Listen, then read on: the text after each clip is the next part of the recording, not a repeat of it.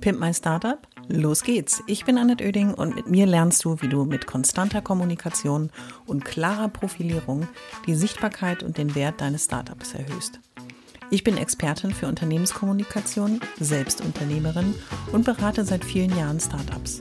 Mit diesem Podcast bekommst du immer am Montag und Mittwoch in einer kurzen Folge meine sofort umsetzbaren Profi-Tipps aus 25 Jahren Erfahrung. So sparst du Zeit und nimmst deine Startup-Kommunikation selbst in die Hand. Los geht's! Alle wichtigen Infos zur Folge und mir findest du in den Shownotes.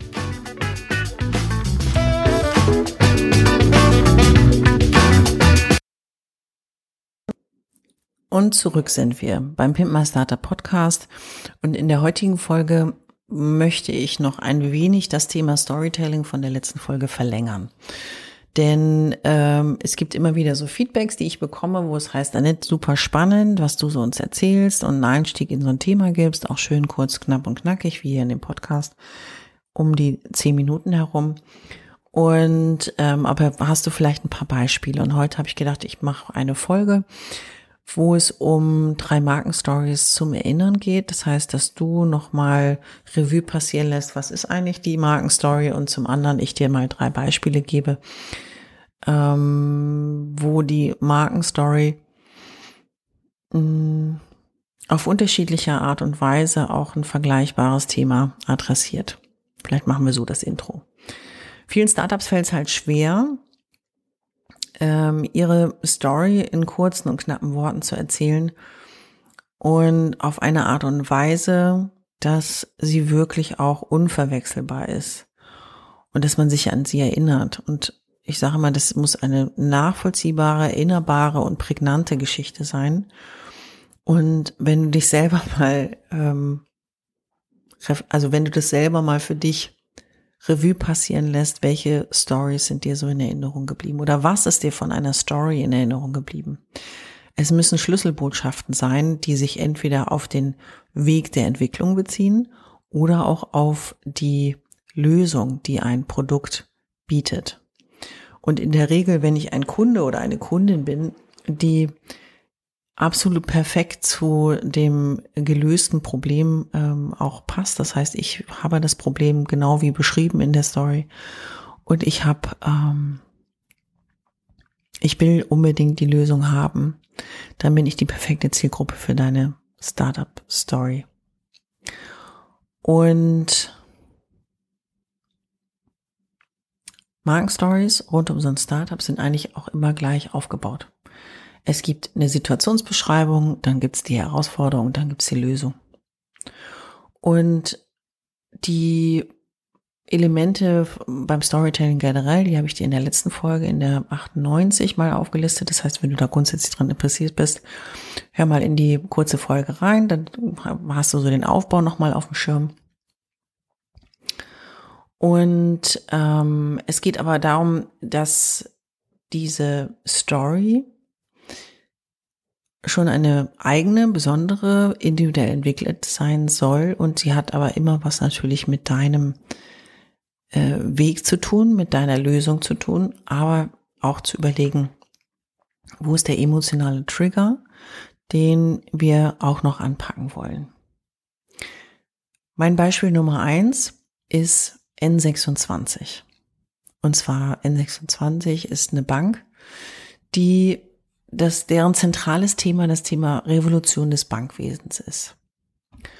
Und sie haben das so gut inszeniert und so gut in der Markenstory verpackt, dass ihre Wunschzielgruppe genau sich auch gesagt hat, das ist meine Bank. Revolution im Bankwesen ist genau das Thema, weil gerade die Jungen, die junge Zielgruppe, denn sie haben einen enormen Anteil an 18 bis 34-Jährigen in ihrem Nutzern der, äh, des, der Bankleistungen.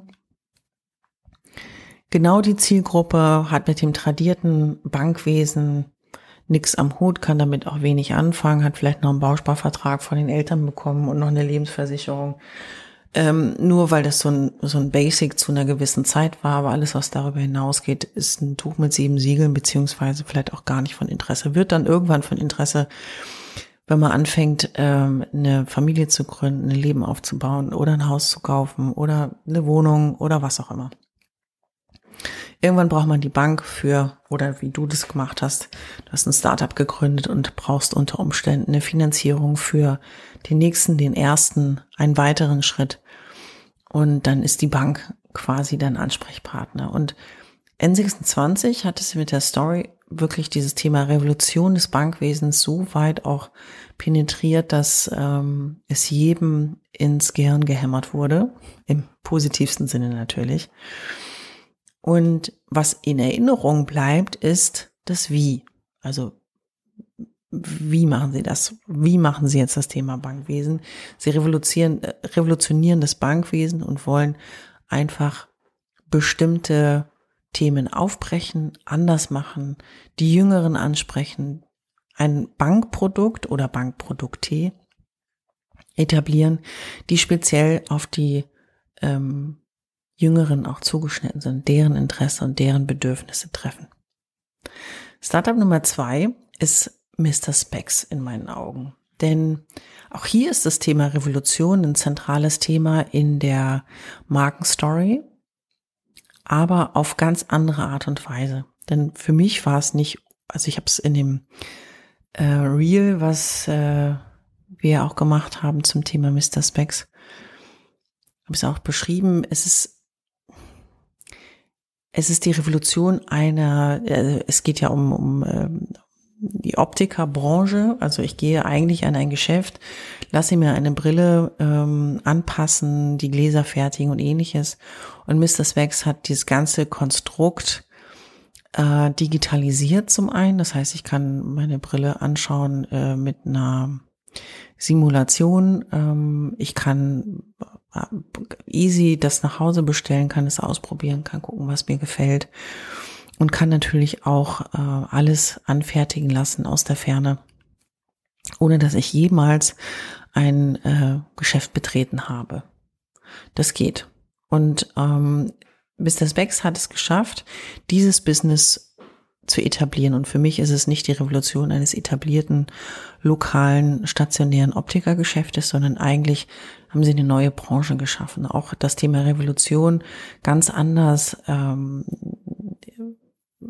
verankert, die Geschichte erzählt, die jeder, glaube ich, mittlerweile auch verstanden hat. Das Thema Revolution anders gespielt als zum Beispiel in 26. Aber sie haben nicht nur eine Branche revolutioniert und auch so ein bisschen den Kopf von tradierten Branchen geöffnet, sondern sie haben einfach eine neue Branche geschaffen und damit da eigentlich dieser interessanten Zumpf der Optiker auch eine Zukunftsperspektive eröffnet. Sicherlich ist nicht jeder in der Lage, in dem Stil, wie Mr. Specs das macht, auch auszuarbeiten, auszufallen, aber es ist einfach spannend, wie sie es angehen und wie sie es auch über so viele Jahre jetzt auch schon etabliert haben. Startup Nummer drei zum Thema Markenstory und Storytelling ist ähm, About You. Und bei About You ist das Konzept eigentlich schon der Name, nämlich da stehst du als Kunde, Kundin im Mittelpunkt. Das, was viele, ähm, gibt jetzt seit 2014, ähm, viele etabliert haben, viele auch probiert haben, ähm, aber About You einfach der Vorreiter war und gesagt hat, es geht hier ausschließlich um dich, deine individuellen Bedürfnisse und wir haben Mittel, Wege, Chancen sowohl beim digitalen Shopping als auch bei dem Thema Individualisierung mit der Technologie Möglichkeiten geschaffen, um nicht nur ein Lippenbekenntnis zu Customer Centricity abzugeben, was ja viele wollen, sondern in jedem einzelnen Schritt der Customer Journey haben wir das auch umgesetzt. Und das ist für mich eine äh, Story, klar, neben dem, wer hat es gegründet, in welche Konstellation, auch das gehört natürlich mit zu der Marke dazu. Aber wenn es eine Betrachtung des, äh, der digitalen Shopping-Marke geht, dann ist das Konzept eigentlich der Name, denn es geht um dich. Und es bleibt in Erinnerung. Das Fazit der heutigen Folge ist, was du mitnehmen solltest bei den drei Markenstories, die ich dir mal so erzählt habe, ist, dass du brauchst eine echte Geschichte. Erfinde keine Geschichte. Es muss was mit dir zu tun haben. Es muss was wirklich mit deinem Startup zu tun haben.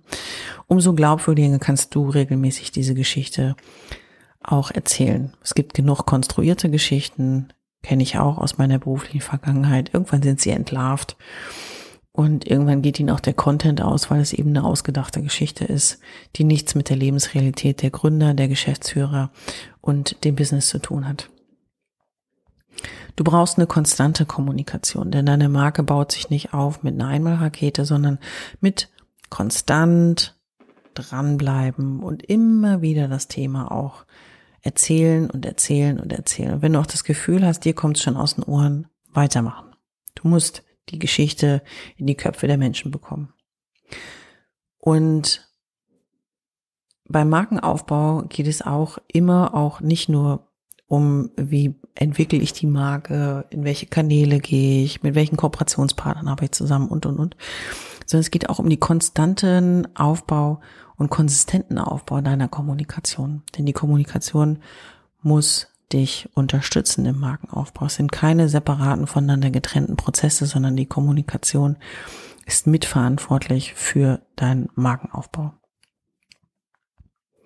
Und alle drei Punkte, also Geschichte, konstante Kommunikation, konsistenter Markenaufbau mit Kommunikation, macht ganz viel aus und die Basis, damit es funktioniert, ist deine Story. Also tell, tell your story, erzähl deine Geschichte und los geht's. Ich hoffe, es hat dir gefallen und du bist durch meine Tipps ein wenig schlauer, aber vor allem mutiger geworden. Ich freue mich, wenn du meinen Podcast abonnierst und so ab jetzt keine Folge mehr verpasst. Immer montags und mittwochs. Und wenn es dir gefallen hat, schreib mir gerne eine Bewertung und gib mir 5 Sterne.